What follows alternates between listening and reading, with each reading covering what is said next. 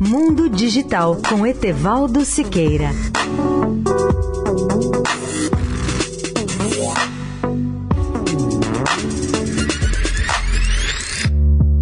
Olá, amigos da Eldorado. No domingo passado, dia 12, o mundo assistiu ao lançamento da sonda solar Parker, que é, sem dúvida, uma das missões mais importantes da era espacial. Ela talvez seja tão importante quanto foi a chegada do homem à Lua no século passado, em 1969. Mas como serão as primeiras etapas dessa viagem da sonda que vai tocar diretamente na atmosfera do Sol? Durante os próximos dois meses, a sonda solar Parker vai voar em direção a Vênus para obter o seu primeiro impulso de gravidade de Vênus no início de outubro, numa manobra que, em linguagem simples, equivale a um empurrão gravitacional que chicoteia a espaçonave ao redor do planeta. A sonda usará essa ajuda da gravidade de Vênus para ajustar a órbita da espaçonave com a adequada proximidade ao redor do Sol. Esta primeira passagem vai colocar a sonda solar Parker em posição no início de novembro para voar a uma proximidade da ordem de 24 milhões de quilômetros do Sol, já no interior ardente da atmosfera solar, conhecida como coroa solar ou corona mais perto do que qualquer outra sonda já tenha feito ou qualquer outro objeto enviado pelo homem.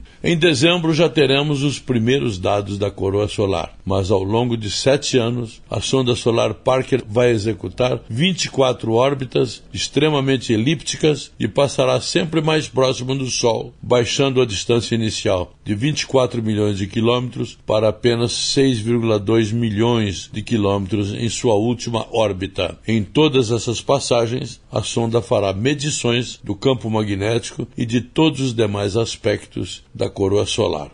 Etevaldo Siqueira, especial para a Rádio Eldorado.